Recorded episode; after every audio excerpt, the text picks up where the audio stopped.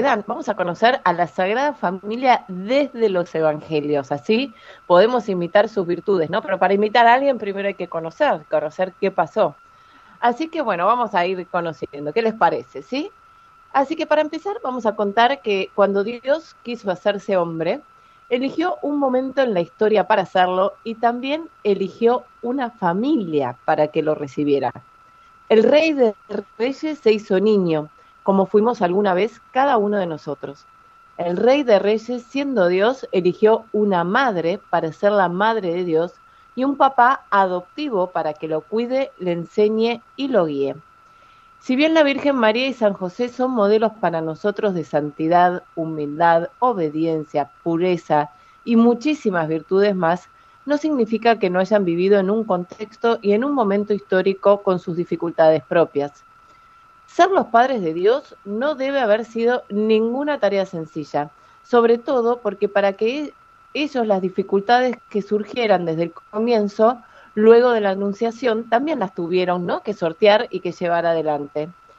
Ya para San José no fue fácil comprender lo que sucedía.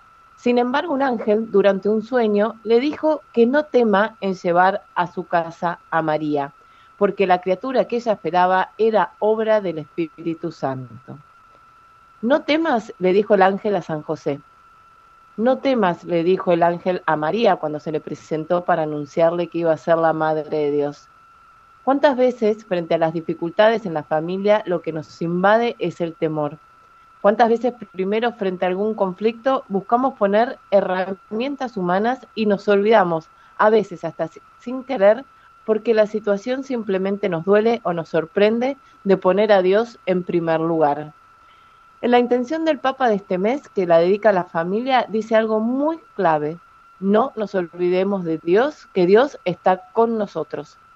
¿Se imaginan la confianza en Dios que deben haber tenido María y José para sin cuestionar nada, luego de que un ángel en sueños volviera a decirle a San José que tomara al niño y a su madre y huyera a Egipto porque Herodes iba a buscar al niño hasta matarlo y lo hicieran?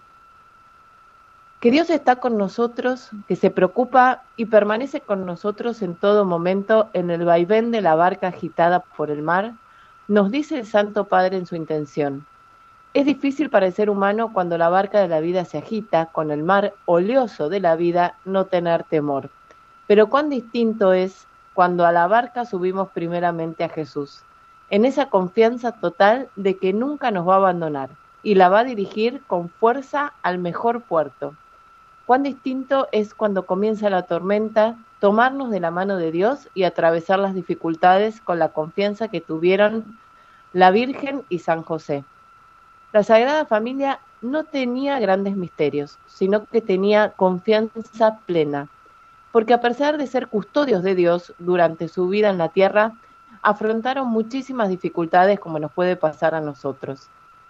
Poner gestos concretos a diarios, semanales o mensuales puede ayudarnos a comprender lo gratuito que es el amor en la familia si se vive de cara a Dios. También les proponemos tomar la mano de Dios no solo en los malos momentos, sino también en los buenos, para aprender a valorarlos y ser agradecidos, y así hacer de la familia un camino de santidad, esa santidad a la que todos estamos llamados. ¿Les gustó? Qué hermoso, qué lindo, qué lindo, claro que sí, claro.